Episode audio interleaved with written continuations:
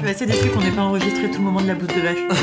tu veux que je redise que je déteste le, le poivre blanc parce que je Ça sent la merde. pue la merde. Ok, voilà. Grillon sur son lit le foie gras. Je fais de la bouillie pour mes petits grillons. Ah, m'a oublié oh, oh, le souvenir unlocked. Bienvenue, vous écoutez Entre nos lèvres, un podcast qui raconte les vraies histoires autour de la sexualité, mais pas que. Nous sommes Céline et Margot, et aujourd'hui nous accueillons un nouvel invité, Zach. Zach a 34 ans, et avec lui nous avons discuté de sable doux et de famille maghrébine, de pudeur et de flux trois gouttes, du jeu de la biscotte, de danse et de célébration, mais surtout, surtout, surtout, de joie. C'est parti. Alors, est-ce que ça te plaît d'être un homme? C'est une très bonne question. Et aujourd'hui, si je dois y répondre, je crois que oui. Ça me plaît d'être un garçon. Parce que je suis né garçon et que c'est un peu presque comme ça, point final. Mais en même temps, si vraiment je me pose la question, parce que c'est très intéressant, peut-être qu'en vrai, la réponse, c'est que je m'en fiche. Donc, est-ce que ça me plaît d'être un garçon? Oui. Parce que c'est ta norme. Voilà. Mais je pense que si j'avais été une fille, j'aurais été très heureuse d'être une fille aussi. Est-ce que pour toi la masculinité ça veut dire quelque chose? Et si oui, comment est-ce que tu la définirais? Alors pour moi, ça ne veut à la fois rien dire du tout, mais je comprends tout à fait la question et le concept de masculinité, de féminité, d'énergie féminine, d'énergie masculine, vraiment. Et je pense que c'est très important euh, qu'elles soient là, qu'elles existent et qu'on les travaille et qu'on les éduque, etc. Mais juste le mot masculinité, dans ma vie, ne veut absolument rien dire. Moi, je considère que ce qui va être masculin pour moi ne l'est pas pour toi, ni pour toi, ni pour toi. Mais euh, en tout cas, je sais que la société fait des garçons masculins et des filles féminines à tout prix. Et ça, c'est un truc que t'aimes pas trop Pas du tout. J'aime pas trop les règles, j'aime pas trop les codes, j'aime pas trop ces histoires de. Euh, la société dit que être masculin, par exemple, c'est avoir des poils, avoir une grosse quéquette. Il faut être viril, il faut avoir une voix grave, il faut pas pleurer. Les émotions, c'est pour les filles. Donc c'est vrai que pour moi, masculinité, juste dit comme ça, c'est pas un mot que j'aime beaucoup. C'est un mot qui, en tout cas, me renvoie à une culture, une éducation que j'ai transformée dans ma vie. Ouais. Comment tu l'as transformée, toi? Je dirais qu'en vrai, on me l'a pas non plus trop imposée, ni même apprise, tu vois, dans l'enfance, parce que on aurait tendance à imaginer que la masculinité est transmise par son père, mais moi, les relations que j'ai avec mon père sont quasi inexistantes. J'ai plutôt grandi entouré de femmes, et donc très vite, j'ai compris que la féminité, c'était très important, que c'était bon, que c'était bien, et que c'était ok d'être un garçon et d'être féminin, et en tout cas d'accepter et d'embrasser cette énergie féminine. Donc en vrai, j'ai plutôt appris plus tard qu'est-ce que c'était que la masculinité et qu'est-ce qu'on attendait de moi en tant que garçon, alors que moi j'étais très très à l'aise avec ma masculinité personnelle et ma féminité à moi de, dans mon corps. Tu te rappelles les premières fois où tu as senti justement euh, ce qu'on attendait de toi en tant que garçon?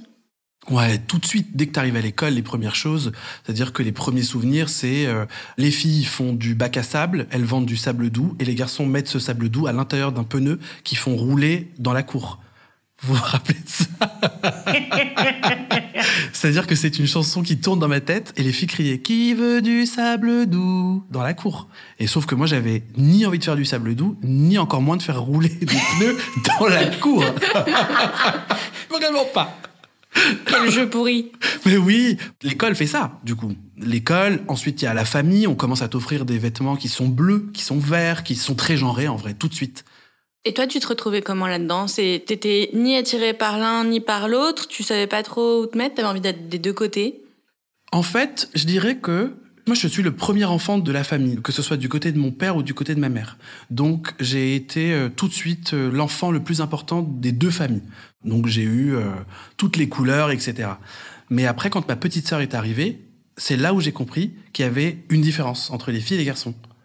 Mais même au niveau de la douceur, au niveau de l'éducation, au niveau des mots qu'on utilise, venant du papa ou venant de la maman.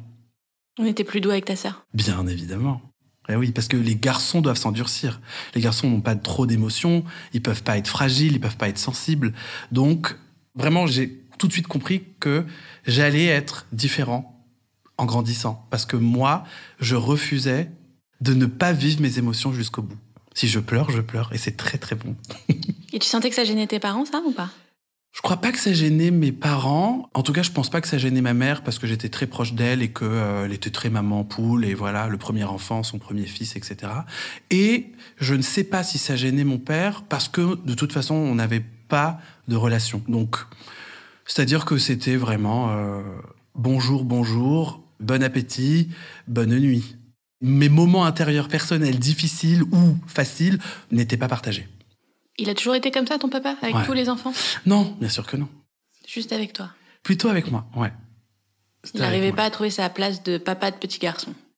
C'est une très bonne euh, question. Je sais pas trop. Je... Peut-être qu'un jour, il me répondra. Mais effectivement, euh, alors je ne lui cherche pas d'excuses, pas du tout, parce que moi, j'ai très très avancé sur mon chemin personnel de vie, et donc il y a, il y a des années de ça déjà que j'ai décidé de pardonner à cette personne, et etc.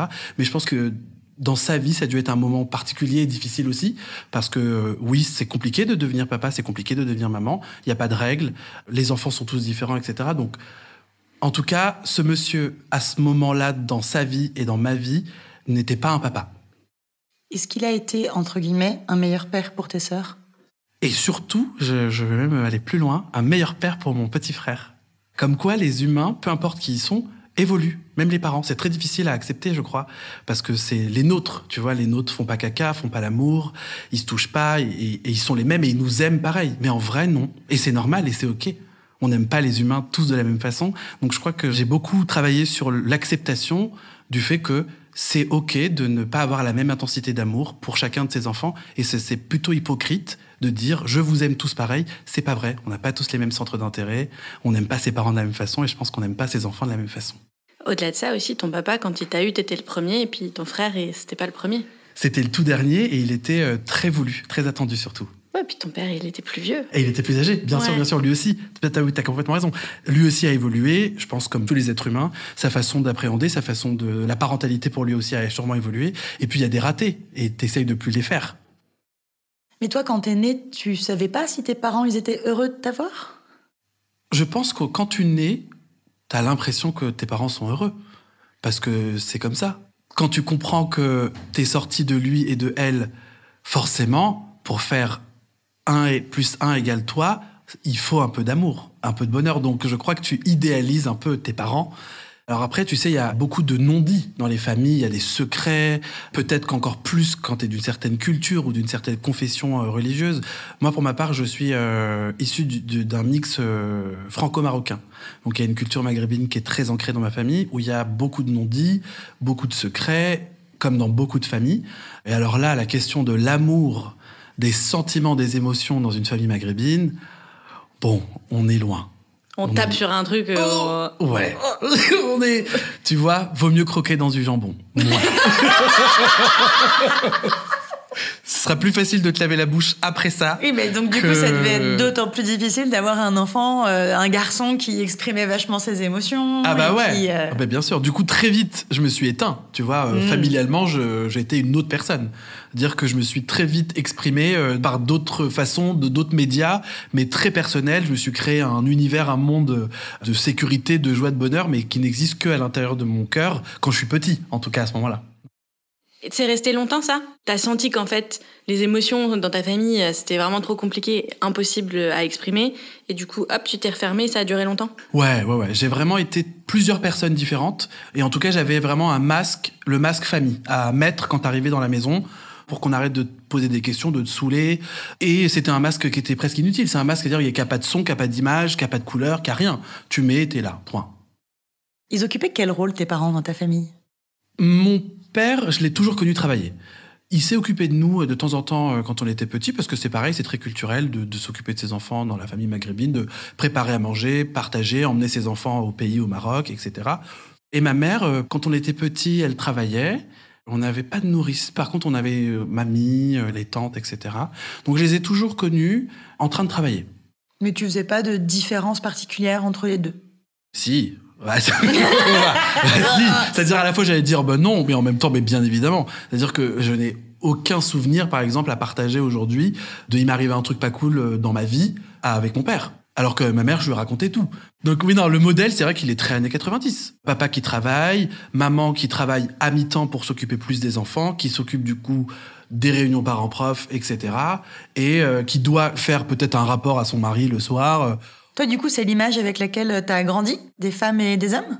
Non, parce que euh, j'ai quand même grandi avec plein de tantes, plein de femmes très inspirantes, très fortes, et qui, euh, malgré la culture et la société qui les entoure, ont quand même fait des études, travaillé et monté leurs propres euh, projets, leurs propres ambitions. Euh, Avec ton père, j'imagine que pas trop, mais avec ta mère, est-ce que tu pouvais euh, quand même discuter, te confier, euh, par exemple pour la question de la sexualité? Est-ce que c'est quelque chose dont tu pouvais lui parler? Je pense que je pouvais complètement lui en parler, mais que j'ai jamais trouvé le besoin d'en parler avec elle. Et tu te rappelles de ton premier souvenir par rapport à la sexualité? Alors très tardivement. Je fais partie d'une famille où tout ça n'existe pas. C'est-à-dire que les scènes de baiser sont coupées, les scènes d'amour sont euh, zappées, il n'y a pas de sexualité, et même de sexualité au sens éducatif médical.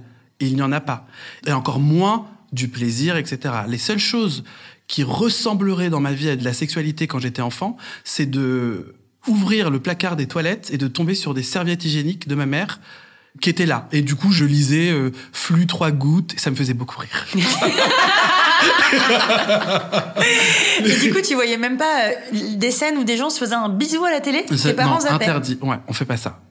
Et tes parents, ils avaient répondu quoi à la question comment on fait les bébés? Cette question n'a pas traversé notre esprit. Ah Jamais. ouais. C'est l'école qui m'a appris comment on faisait des bébés. Vraiment. Au collège. Au collège. Ouais. Mais alors, du coup, quand est-ce que dans ta tête s'est fait le lien entre, OK, mes cours d'SVT et en fait, faire l'amour, c'est un truc qui existe et il y a un lien entre les deux? Eh ben, c'est mes premiers euh, copains de collège chez qui euh, je vais l'après-midi du mercredi pour faire les devoirs.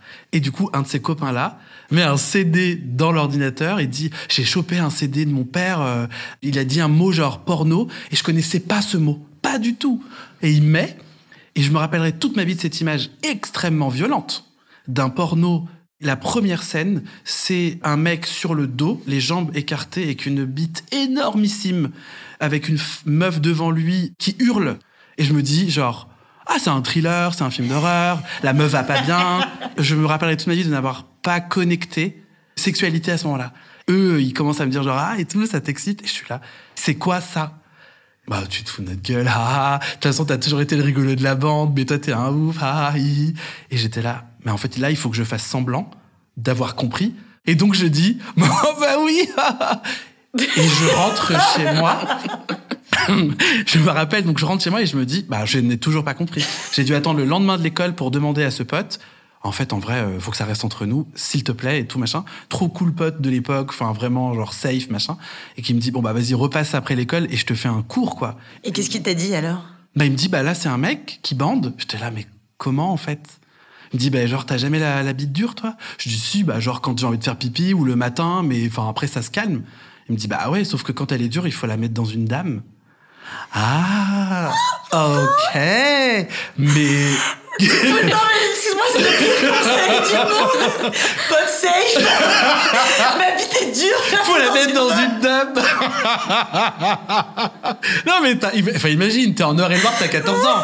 Oui, c'est la meilleure phrase du monde, tu vois. Bah, moi, elle est très claire. Ouais. Genre, ok. Je dis Moi, genre, je pensais qu'il allait te dire faut mettre tes mains autour faut non non, elle est dure, il faut mettre, il faut la mettre dans une dame quoi, tu vois. Et j'étais là genre, mais ça se trouve où? Enfin tu vois, à quel Non mais j'étais sérieux, j'étais là mais genre mais comment on fait ça? Genre c'est il y a un endroit, c'est et je dis genre et, et toutes les dames elles font ça, elles sont genre grave OK et tout. Et, et il me dit non non mais là c'est du porno, c'est genre une vidéo, c'est un métier et j'étais là genre Ah, mais je comprends pas et tout. Putain, t'aurais pu vraiment mal vriller avec le consentement, toi, si on t'avait dit juste ça. Ouais, il faut ouais, t'es dur, il faut rentrer dans une dame. Ouais ouais ouais ouais. Heureusement, j'avais pas très envie de faire ça, mais surtout je me posais la question pourquoi? Pour quelle raison? Ouais, c'est quoi l'intérêt Pourquoi il y a des gens qui font ça en vidéo je- Enfin, je. Voilà, c'était ma première expérience euh, avec le porno. Pareil, la masturbation, c'est un truc que... Alors après, plus tard, toujours dans ces années collège, fin de collège, etc., j'ai compris que c'était un truc qui se faisait entre garçons.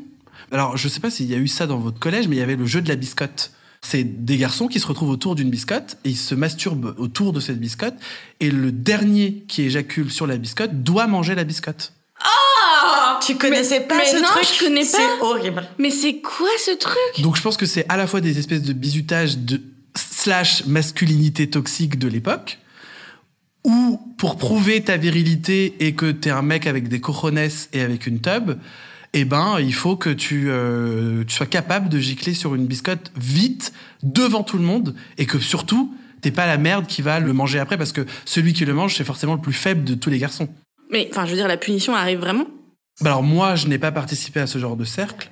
Voilà. Tu n'as pas joué au jeu de la biscotte Alors non, parce que à ce moment-là, je, me- je me rends vraiment compte que je découvre et que j'ai tout un monde que je ne connais pas. Vraiment. Je faisais semblant, je jouais un rôle de petit con d'école, euh, de taille de kékette, de ha ha ha. J'ai, je pense, participé à ce jeu de euh, la virilité toxique des écoles et des petits garçons entre eux, bien sûr. Bah ouais, mais sinon t'étais un peu out et à l'époque t'es incapable de te dire euh, Ouais, ouais, ouais. à tes potes, euh, je, trouve que c'est de la merde ce que vous faites. et- Exactement. D'autant plus que je le savais, j'étais différent des, des autres garçons déjà, parce que j'étais euh, très très sensible, vraiment très et depuis toujours et toujours maintenant et je suis très heureux. Mais moi, je préfère aller me dessiner des fleurs que tu vas mettre ma quéquette dans des dames, par exemple. En tout cas à 14 ans. Et ça, du coup, c'est un truc que t'as toujours senti, que t'étais un peu en décalage avec Ouais. tes potes garçons. Mais même plutôt avec les tout le monde, enfin avec les humains de manière générale, je me suis toujours senti différent jusqu'à ce que je comprenne que eux n'étaient pas en phase avec euh, ce qu'ils vivaient à l'intérieur d'eux et qu'en vrai je suis tout à fait euh, bien. Et du coup, dans tout ça, pour toi, faire l'amour, c'était quoi? Eh bien, faire l'amour, on est toujours dans cette époque de collège, ça veut pas dire grand-chose. Parce que l'amour, je sais pas vraiment trop ce que c'est, mais j'ai découvert tard, en tout cas, qu'est-ce que voulait dire faire l'amour. Et que faire l'amour, en tout cas, ne voulait pas dire euh, mettre sa quéquette dans une dame. Pas du tout. Parce que t'as grandi longtemps avec l'idée que c'était ça, le sexe. Ah ouais, j'avais cette image pornographique et que la sexualité n'était liée qu'à cette espèce de pornographie. Au lycée, je me suis lié d'amitié avec des garçons et des filles et on a commencé à se découvrir les corps, nos corps, et à se toucher, à, expérimenter d'autres choses. Et là, je me suis dit, ah oui, d'accord, donc en fait, cette image de collégien très brute et très euh, violente, en fait, c'était juste pour fitter dans un cadre, pour t'en sortir, parce que les années collège, c'est vraiment les pires. Encore pire quand t'es un jeune garçon différent, noir, dans un collège blanc. Et heureusement, le lycée était un endroit beaucoup plus populaire et où j'ai découvert d'autres personnes. Et j'ai découvert mon corps et le corps des autres. Du coup, tes premières expériences sexuelles, elles ont daté du lycée? Ouais, je dirais qu'elles ont commencé début lycée. En n'ayant jamais de vrais mots sur qu'est-ce que c'est que ma sexualité, vraiment. C'est-à-dire que je savais que les gens qui m'entouraient voulaient à tout prix que je donne un nom à mon orientation sexuelle. Sauf que moi, arrivé au lycée, je ne sais pas si je suis hétérosexuel, bisexuel, homosexuel, pansexuel, Je ne connais pas tous ces mots de toute façon. C'est pas des mots qu'on m'a appris, c'est pas des mots dont on parle à l'époque, parce que à ce moment-là, quand je suis au lycée, t'es soit du coup hétéro ou pédé. Point. C'est-à-dire que t'es ou une insulte parce que euh, être forcément différent, t'es forcément pas une bonne personne. Et être hétéro, bah ça va, ça passe. Mais sauf que moi, je voulais pas donner de nom, je savais pas. Donc avec tous ces amis, tous ces groupes de personnes, on a toujours décidé de ne jamais euh, donner de mots, mais de faire l'amour. Du coup, là, toi, début du lycée, on est euh, début des années 2000. Ouais. Et c'est marrant parce qu'à cette époque, l'hétérosexualité, c'est une norme euh, vraiment bien établie, quoi. À aucun moment, tu te dis que t'es la norme, que tu rentres dans cette case. Tu te dis déjà qu'il existe d'autres options. Ouais, très vite, parce que peut-être que c'est un peu cliché, mais c'est un bon cliché qui m'a bien aidé. Je me retrouve dans une classe de L, de personnes très ouvertes sur le monde, la vie, les réflexions, la philosophie, sur comment on se regarde, comment on parle de soi, etc. Et je pense que cette classe de L m'a ouvert les yeux et m'a permis de me dire, je peux faire ce que je veux tant que j'ai pas défini. Je ne sais pas ce que je suis, je ne sais pas ce que je veux, j'aime tout et j'aime rien. Donc, si un jour je décide d'acter ou de nommer, ça viendra de moi et pas les gens qui m'entourent qui décideront pour moi. Je dis ça très facilement aujourd'hui avec beaucoup d'aisance, etc. Mais ça a été une période très compliquée, très difficile, avec beaucoup de gêne, de choses cachées, de choses non dites, d'agressions de la vie des gens, des insultes, énormément. Donc c'est pas facile du tout, du tout, du tout. Oui, je suis grand maintenant et, et je suis heureux d'être un garçon euh, qui a choisi euh, ses partenaires. Mais à l'époque, non, pas du tout. C'est très compliqué. Pourquoi c'est compliqué? C'est compliqué parce que je suis seul. Je suis seul, je partage ça avec absolument personne. C'est-à-dire que, à part les amis avec qui tu partages ça, mais qui est quand même malgré tout un petit secret. C'est pas parce que tu t'appelles, prenons un prénom qui n'est pas dans ma vie, Pauline, que tu es effectivement issue d'une famille blanche ouverte, mais tu es quand même Pauline, issue d'une famille catholique de campagne, et donc tu peux pas rentrer chez toi et parler ouvertement de tes expériences sexuelles avec tes partenaires et dire bah, j'ai testé avec un tel, j'ai testé avec un noir, j'ai testé avec une fille. C'est très compliqué, donc tout est très très secret. Oui, la bulle qu'on se crée à ce moment-là, elle est merveilleuse. Elle est douce, elle est bienveillante, elle permet de s'exprimer, mais en vrai, elle, elle n'existe que le temps de ces moments-là. Sinon, tout est faux, tout est caché, tout est masqué. Donc il y a eu cette espèce de période compliquée, tu vois, de mensonges. Du coup, on est un groupe de personnes qui matchent au niveau des fréquences vibratoires de l'époque, où tu te sens assez à l'aise pour discuter, te confier, en tout cas être vulnérable à ce moment-là. Et puis on va dormir chez les uns, chez les autres. Et puis il y a effectivement quand même à un moment donné le pic de l'adolescence et une envie, des envies, des excitations, des personnes qui t'attirent plus ou moins, et des jeux, qui fait que oui, ça s'installe au fur et à mesure. Mais vraiment comme tout à l'heure tu m'as demandé quand est-ce que tu penses que tu as fait l'amour pour la première fois, c'est vraiment, je pense, avec ces personnes-là où il n'y avait pas forcément de sexe pénétratif. C'est-à-dire que un moment tendre, dormir avec quelqu'un, je pense qu'on était plutôt en recherche de tendresse, d'amour, de, de reconnaissance. Parce que je crois que toutes les personnes qui ont un syndrome d'abandon, de manque d'amour, de dépendance affective se retrouvent à un moment donné. Et tu te donnes de l'amour. Du coup, c'était de l'amour comme ça, mais c'était pas des histoires d'amour. Il n'y avait pas la notion de couple, il n'y avait Non. pas la notion de se mettre ensemble. C'était vraiment apprendre la sexualité les uns avec les autres parce qu'on s'aime beaucoup et qu'on se fait confiance. Exactement. C'était pas l'histoire du le groupe de potes où un tel sort avec une telle, Non. puis après une telle. euh, Et Non, c'était non. toujours par deux Ou ça pouvait être à plusieurs? Est-ce que trois, c'est plusieurs? Bah oui. Bah, c'est- plusieurs alors. J'avais vraiment genre deux coups de cœur. Et je pense que c'était des coups de cœur réciproques. Et après, pour le reste, je sais pas. Mais il y avait quand même cette espèce de respect, d'être capable de faire la différence entre on a envie d'un moment intime à deux, à trois ou à plus. Et il y a beaucoup de respect dans ce moment-là. Il n'y a aucun débordement à la suite de cet instant.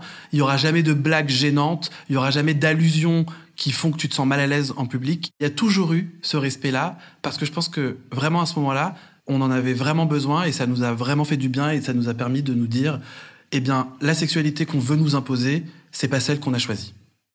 Et comment est-ce que ça se fait la première fois? Parce que tu vois, là, tu nous le racontes une fois que ça a été instauré, une fois que c'est cool, que ça a été fait, que Ouais. vous êtes tous d'accord et tout. Mais je me dis, dans une bande de copains, comment ça se met en place? Alors, je pense que comme tous les adolescents de la planète, il y a forcément un moment donné où ton curseur excitation, il est beaucoup trop haut. C'est-à-dire que n'importe quoi t'excite, mais vraiment n'importe quoi. Un bruit, un son, un souffle, une odeur, un- une patate, une courgette, enfin vraiment n'importe quoi. Et je crois que il suffit d'être deux seulement, avec une intimité, le curseur beaucoup trop haut, et tous les prétextes sont bons pour un rapprochement, un bisou, ou un truc tout bête de euh, et toi tu serais même pas capable de me faire un bisou genre sur la joue près de la bouche genre. Et bam ça se fait vraiment. Et personne n'a été gêné après? Non parce que il y a jamais eu de je veux pas le faire et je me force. Et il y a toujours eu euh, un truc de euh, on en parle j'ai peur j'ai pas peur euh, est-ce que tu as déjà fait? Et découvrir ensemble des mots qu'on connaissait pas. Vraiment euh, on est sur un truc de euh, bah l'école c'est un petit peu nul quand même parce que on nous apprend pas grand chose et et puis bah à part le mot levrette ou le mot missionnaire franchement c'est chier. Venez on tente euh, on essaye des nouveaux trucs. Et vraiment je me souviens faire des recherches pour tester des nouveaux trucs. Et à ce moment-là, quand tu découvres la sexualité, du coup, tu la découvres en même temps avec des filles et en même temps avec des garçons. Ouais. J'ai vraiment senti très très tôt qu'il fallait à tout prix que je sois hétérosexuel pour faire plaisir.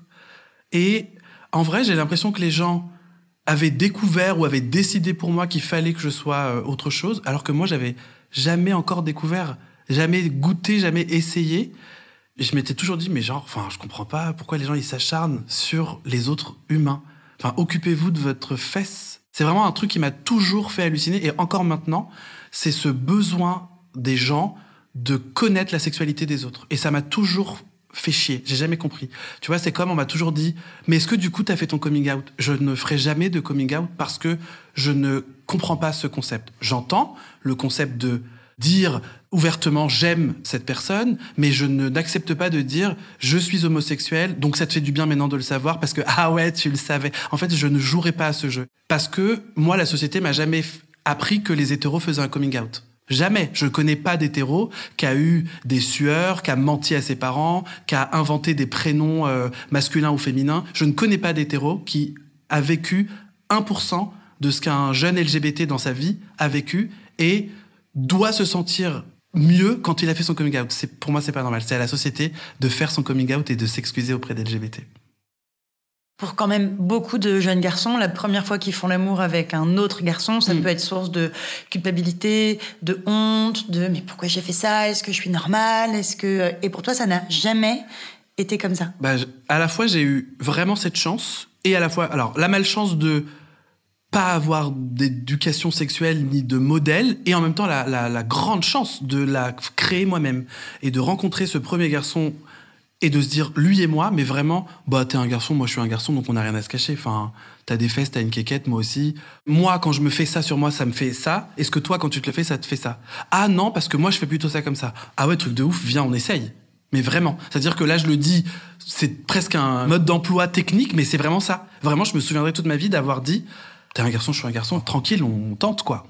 Et ça, est-ce que tu pouvais en parler à d'autres amis qui faisaient pas partie de cette bulle? Ça s'est pas trop présenté parce que j'avais peu d'amis déjà, en vrai. Et puis le peu d'amis que j'avais, le sujet de la sexualité n'en était pas un. C'est assez rigolo parce que maintenant que j'y repense, je nous trouve assez enfants malgré tout, plutôt innocents. Le sujet de la sexualité, c'était pas trop ça. Tout à l'heure, tu nous disais que dans ta famille, tu as arboré un masque. Du coup, toutes ces questions-là de toi, ton éveil sexuel, les premières euh, expériences que tu as eues, c'était évidemment pas un truc que tu pouvais partager. Non, du tout. À la fois, le sujet de la sexualité, c'était un truc très euh, pudique euh, avec les amis, mais alors dans la famille, c'est un sujet qui n'existe absolument pas. Dans ta famille, il n'y a pas non plus de modèle de cette ouverture de pouvoir avoir des couples plus ouverts, ouais. Ah non, non. Donc ce que tu as expérimenté là, tu savais que ça n'existait pas dans ta famille. Ah ouais, ouais, ouais. Moi, très vite, quand je suis arrivé dans cette famille, j'ai su qu'il allait me falloir beaucoup de courage pour euh, devenir la personne que je suis aujourd'hui. ouais, ouais, ouais, ouais, ouais, Comme tu disais que toi, tu étais contre le concept euh, du coming out. Tu n'as jamais, du coup, un jour dit à ta famille, moi, je suis comme ça? Non. La première fois où j'ai euh, présenté quelqu'un à ma famille, j'ai présenté quelqu'un. C'est-à-dire qu'il y avait ce garçon qui me plaisait beaucoup, qui en tout cas faisait battre mon cœur. Et c'était au-delà de la sexualité. Ça, c'est vraiment un truc qui est compliqué, je le sais encore dans la culture, dans la société, c'est que les gens n'arrivent pas à séparer la sexualité de l'amour. Mais moi, je me souviens avoir présenté à ma mère une personne, alors oui c'était un garçon, mais une personne que j'aimais, point final. C'est-à-dire qu'on est arrivé à un dîner de son anniversaire, et donc je débarque avec mon plus un. Et donc oui, bien évidemment, ma mère a, assez bien accepté le, le en se disant ah oui bon bah d'accord enfin ah oui ah, et ce qui est complètement ok de se dire, euh, c'est donc ça le plus un. Très bien. Juste, je l'acte, tu vois. Et on n'en a pas parlé parce que pour moi, c'est un non-sujet. C'est la personne que j'aime, elle est là. Point. Et ton père, ça a été pareil? Alors mes parents ont divorcé. Et donc non, je n'ai pas de réponse pour ce monsieur. T'as plus de relation avec lui? Du tout. Mais du coup, c'est chouette parce que, en gros, euh, ce que tu voulais, que ce soit un non-sujet, ça s'est fait. Et exactement, ça a été. Donc après, bien évidemment, je pense que ma mère a besoin de parler, mais pour poser des questions complètement légitimes pour... Euh, Comment tu l'as rencontré Voilà, pour euh. savoir est-ce que tu es content, est-ce que tu es bien, etc. Donc j'ai ouvert le sujet. Elle m'a parlé de ses inquiétudes de maman, qui sont tout à fait normales, mais j'ai vraiment eu euh, cette chance et je suis très content qu'elle ait réagi positivement. Alors même si on n'est pas censé se réjouir que ses parents réagissent positivement au plus un qui rend heureux ton enfant, mais parlons-en quand même parce que je sais que c'est pas le cas pour tout le monde. Ma mère a réagi en tout cas plutôt agréablement avec ses inquiétudes. Je lui en ai parlé et point final, c'est tout. Est-ce que du coup, à ce moment-là, tu penses qu'elle te met l'étiquette gay sur la tête? Est-ce que après tu lui ramènes des filles? Est-ce qu'elle se dit ah ok, bah en fait il ramène aussi des filles ou euh, enfin tu vois Est-ce qu'il y a eu avoir d'autres discussions? Comment euh? Elle a connu fille. Alors comme je vous le disais avant, j'ai tout de suite compris que moi il allait me falloir beaucoup de courage dans cette famille pour euh, changer des choses. J'allais devoir être plus fort que ce qu'on me demande d'être. Donc ça a été quand même assez compliqué de faire semblant que c'est normal, parce que je le sais, qu'il aurait pu y avoir une mauvaise réaction, etc. Mais je m'étais auto-persuadé que ça allait bien se passer et que si ça se passait pas bien, j'allais faire en sorte que ça se passe bien parce que ce n'est pas un sujet. Donc j'ai vraiment travaillé sur ça en amont depuis toujours, depuis tout petit, sur le fait que oui, moi, Zach, votre enfant, votre frère, votre neveu, votre cousin, etc., je ne fitterai jamais avec vos idéaux pour vous faire plaisir. Jamais, jamais. Donc, soit vous m'acceptez dès le départ comme je suis. Alors, je dis ça, euh, ça a été très compliqué de, me le dire, mais je l'ai toujours fait. J'ai toujours été euh, fidèle à mes idéaux, à mes envies, à mes valeurs, même si l'amour de sa maman, c'est quand même très compliqué, tu vois, de le perdre. Mais j'étais prêt à ça. Je m'étais dit, j'ai déjà perdu un parent sur les deux. Eh bien, c'est triste, mais je suis prêt à perdre le deuxième parce qu'a priori, je m'aime assez aujourd'hui pour vivre ma vie seule et comme je l'entends. Et ça s'est toujours bien passé ou est-ce qu'il y a des personnes autour de toi qui n'ont pas été aussi bienveillantes que ta maman? Je pense que je n'ai jamais laissé entrer une personne dans ma vie pour vivre ça. T'as fait le tri au départ. Exactement. Très vite, j'ai su que ça allait être parfois compliqué pour des gens, tout en l'acceptant. Et alors, j'ai déjà entendu des réflexions négatives, etc. Mais ça m'a jamais atteint parce que c'est pas des gens qui comptaient pour moi. Est-ce que tu tombes aussi facilement amoureux des filles et des garçons? Parce que tu vois, ça peut être différent de faire l'amour avec tous les genres et de mm. tomber amoureux. Tu vois, autour de moi, j'ai des copines qui vont faire l'amour avec des filles, mm. mais qui peuvent me dire, euh, en fait, tu tombes pas amoureuse des filles. Des garçons qui vont me dire, bah moi, je trouve ça cool aussi de faire l'amour avec des garçons. Quand on fait des plans à trois, euh, je trouve ça cool aussi, etc. Mais en fait, je me verrais pas tomber amoureux d'un garçon. Pour toi, l'amour, c'est dénué de la notion de genre? À la fois oui, à la fois non.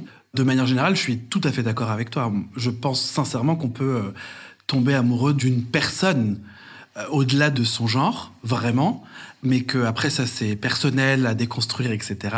Pour ma part, je ne crois pas être déjà tombé amoureux d'une fille, par exemple, alors que j'ai déjà été amoureux d'un garçon, vraiment, mais que en faisant la séparation entre l'amour et la sexualité, j'ai déjà ressenti autant de plaisir avec euh, du coup une personne. Voilà. Quand tu es amoureux, est-ce que tu peux avoir envie d'autres personnes? Oui, je suis très pour la communication au sein du couple.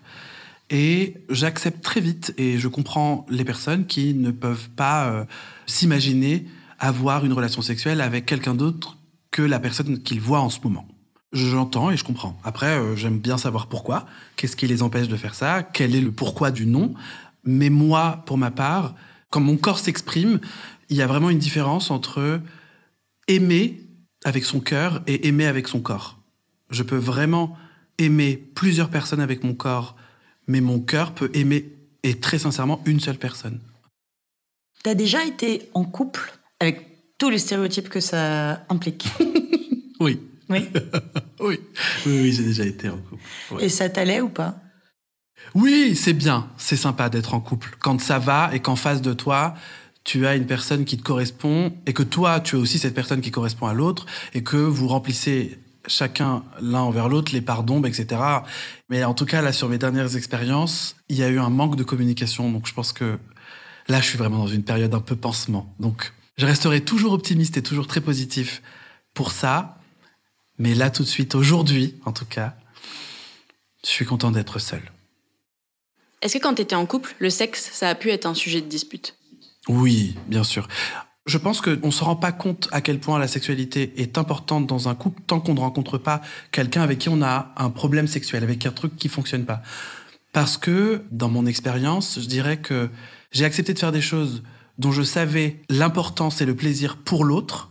Et ça, ça me suffisait. C'est-à-dire que le plaisir de l'autre pouvait se transformer en plaisir pour moi, mais qui en vrai, dit comme ça, m'intéressait pas beaucoup. Mais je pense que ça fait partie des concessions de la vie et que tout le monde vit ça à l'intérieur du couple. Même si, avec l'expérience et plus j'avance, plus je me dis, c'est quand même dommage d'accepter d'éteindre des choses parce que tu es en couple. Je me dis que c'est quand même génial de rencontrer quelqu'un avec qui tu t'éclates au pieu, qui te fait découvrir des choses et à qui tu fais découvrir des choses et qui est capable de te dire ça j'aime pas. Oui, c'est ton plaisir, mais ça j'aime pas. Et en fait, c'est important pour moi, mais que cette même personne soit capable de dire en revanche, on peut discuter de comment assouvir ce plaisir dans ta vie qui est important. Et vraiment, je me dis que mes prochaines relations amoureuses devront aussi être alignées sexuellement. C'est-à-dire que les espèces de concessions du début qui en fait traînent et que tu n'arrives pas à transformer, elles sont assez compliquées, elles deviennent vite malsaines pour tout le monde. Tu vois, justement, pour cette histoire de communication sur la sexualité, c'est quand même hyper tabou, malgré tout. Alors, il y a des gens qui sont très ouverts et c'est super. Un jour, j'avais rencontré un mec via une appli et on avait fait un jeu sexuel par uniquement GIF animé. Et c'était trop génial parce que tu disais pas de mots. Et en gros, t'écrivais genre bondage, et en fait, la personne répondait par gif, genre ouais, ou ouais, ou mm, ou à découvrir. Et en fait, je me suis rendu compte à quel point, quand j'ai rencontré ce gars et qu'on a été plus loin que boire un verre, et eh ben que c'était vraiment bien. Parce qu'en fait, il y a eu cette vraie communication. Et finalement, bah, tu vois, cette expérience de échange de gifs un peu rigolo avec des euh, oh là là, j'aimerais bien faire ça, oh j'ai jamais fait, oh là là, t'es foufou, oh mais moi aussi. Et ben en fait, ça peut pas mal se passer. Parce que tu as un peu des infos sur l'autre et il en a sur toi. Si t'as pas eu de conversation sur la sexualité avant de coucher avec quelqu'un, en fait, tu mm. t'arrives et t'es là, tu fais, je sais pas. ouais, c'est exactement.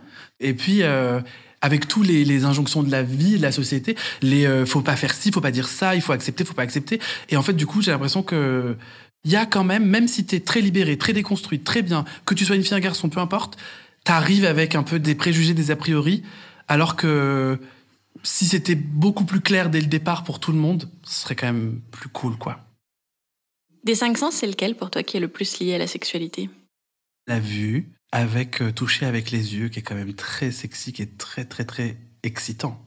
Parce qu'il y a presque un peu de l'interdit et du ouh. Je choisirais vue pour rester excité.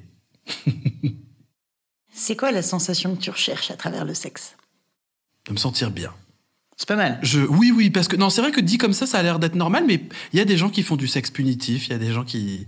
Donc non, effectivement, je ne veux pas réduire la sexualité du bien-être à juste une réponse bateau. Donc oui, je recherche à être bien. Ensuite, qu'est-ce que m'apporte la sexualité?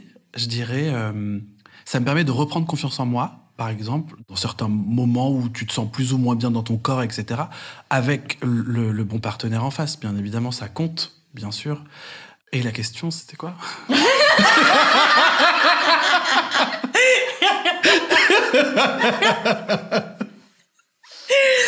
La question, c'était ce que tu recherchais à travers le sexe. oui, oui, oui, oui, pardon. Être bien, bien sûr. Ensuite aussi une complicité et une véritable intimité avec la personne en face et un moment euh, plus particulier que euh, on s'entend bien, on a cuisiné, on a été au cinéma. Il y a un vrai truc de l'ordre du sacré, du secret, du c'est que à nous. Je crois que j'aime beaucoup ça. Vu que tu viens de parler du corps, est-ce que tu t'entends bien avec le tien? Depuis quelques années, beaucoup mieux. J'ai pas grandi dans une famille qui te complimentait beaucoup, en tout cas qui boostait ta confiance euh, en toi, sur euh, ton corps, la façon de le regarder, etc. Plutôt le contraire, je dirais. Donc j'ai quand même grandi avec énormément de complexes, transmis, transférés, projetés par ma mère et ses sœurs et, la famille de manière générale. Donc beaucoup de d'insécurité qu'on met sur des enfants. Donc vraiment, j'ai plutôt grandi avec un corps mal aimé qu'un corps aimé. Et je pense que j'ai d'abord rencontré des gens qui eux aimaient mon corps alors que moi je l'aimais pas et qui m'a fait me rendre compte que oui ce corps pouvait être aimé comme il est et que si des gens pouvais le voir comme ça, je pouvais peut-être moi aussi voir mon corps de cette façon. Le poids, ça a été un problème pour toi? Ouais. J'ai fait vraiment partie de ces adolescents qui, euh, d'abord, euh, les bras grandissent, les fesses, les cuisses. Donc, du coup, j'étais tout de suite euh, très massif par rapport aux autres. Et j'ai toujours eu, voilà, des, des bonnes cuisses, des bonnes fesses, jusqu'à ce que je comprenne que c'est génial quand t'es grand. Mais quand t'es plus jeune, bah, c'est plutôt source de moquerie. Enfin, il suffit de toute façon que t'aies un truc qui soit différent. Et ça, c'est terrible à l'école. Voilà, il y avait les gros nez, il y avait les grandes oreilles, il y avait ceux qui avaient des lunettes, il y avait les gros culs, etc. Donc, heureusement pour moi, j'ai grandi et donc, comme je te disais, rencontré des personnes qui te font, euh, du coup, voir ce que tu vois pas, le potentiel de ton corps et qui m'ont fait changer mon regard sur moi-même. Donc toi, c'est vraiment grâce au regard des autres que t'as changé le tien en partie. Et l'autre partie, c'est j'ai beaucoup dansé, j'ai beaucoup fait de cours de danse. Et l'arrivée des premiers téléphones qui filment. Quand tu danses et que tu te vois dans le miroir, tu te regardes pour te corriger plutôt que pour te regarder. Donc tu es constamment en face de toi et tu t'habitues à te regarder. T'es pas obligé de t'habituer à te regarder avec gentillesse tu es obligé de te regarder parce que le miroir est là et que euh, tu dois apprendre à gérer ton corps dans l'espace par rapport aux autres et voir si tu vas jusqu'au bout des mouvements.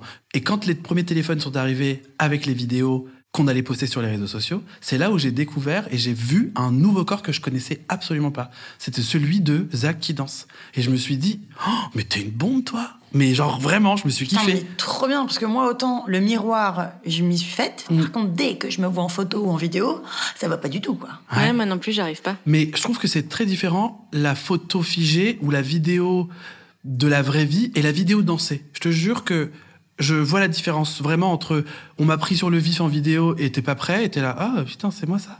Versus, putain, je je viens de déchirer la Corée, quoi. Donc je dirais que vraiment la, la danse à un moment donné de ma vie, ça m'a sauvé. Ça a sauvé mon regard, ça m'a sauvé euh, sur comment on se voit, comment on peut faire bouger son corps d'une autre façon. Et je m'étais toujours dit qu'un jour je serais prof de danse et que je transmettrais ça à mes élèves. Tu l'es devenu. Ouais. Tu enseignes à quel genre de danse? Raga dancehall et street jazz. Donc très corps, très euh, reprendre confiance en soi, prendre la place, prendre l'espace. J'ai toujours dit ça à, à tous mes cours, à tous mes élèves. Je leur ai dit, je veux que vous ressentiez ce micro-moment où vous êtes seul, chez vous, un peu à la sortie de la douche, et que vous regardez dans le miroir et que vous êtes une putain de bombe et vous chantez Beyoncé avec votre sèche-cheveux ou votre brosse ou votre rasoir ou peu importe, mais que ce micro-moment-là de votre vie, ce soit une réalité. Et c'est ce que tu as aimé le plus dans le fait de donner des cours, c'est cette possibilité d'aider les gens à Ouais. se sentir mieux? Vraiment, je, je sais que moi, la danse ça a vraiment réparé mon cœur et mon corps et, et mes- et mon regard dessus. Et euh, je me suis toujours dit, je ferai des cours de danse où les gens se sentiront bien chez eux, acceptés, aimés, regardés vraiment comme ils sont et ils se diront, euh, putain, mais en vrai, genre, j'ai vraiment de la valeur. Et, et j'ai toujours fait ça et pour moi, c'est très important. Est-ce que ça te fait peur de vieillir? Ah non.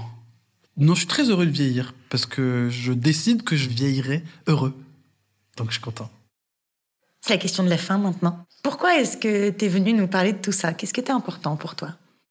Eh ben, c'est très cool que tu me poses cette question parce que Margot peut en témoigner. J'ai mis beaucoup de temps à parler, à répondre, parce que je pense que j'étais absolument pas prêt, du tout, du tout. Qu'il y a eu euh, une euphorie géniale de participer à un projet que je respecte et que je trouve merveilleux. D'ailleurs, j'en profite pour vous dire que c'est très, très bien. Il faut continuer. Merci pour tout le bon et le bien. Mais que quand il s'agit de soi, tout de suite, ça devient différent. Tu vois, j'ai vraiment pour passion, moi, de raconter des histoires, de raconter l'histoire des autres. Mais quand il s'agit de parler de soi, de son intimité, d'être euh, à nu et vulnérable, c'est tout de suite une autre histoire. Donc je pense que j'ai eu besoin de processer, au-delà de la vie personnelle et des projets, et etc. Mais je pense que ça a été en tout cas très important pour moi d'acter que oui, j'avais envie de parler, de raconter à Céline et Margot un bout de mon histoire. Donc c'est pour ça qu'aujourd'hui je suis là.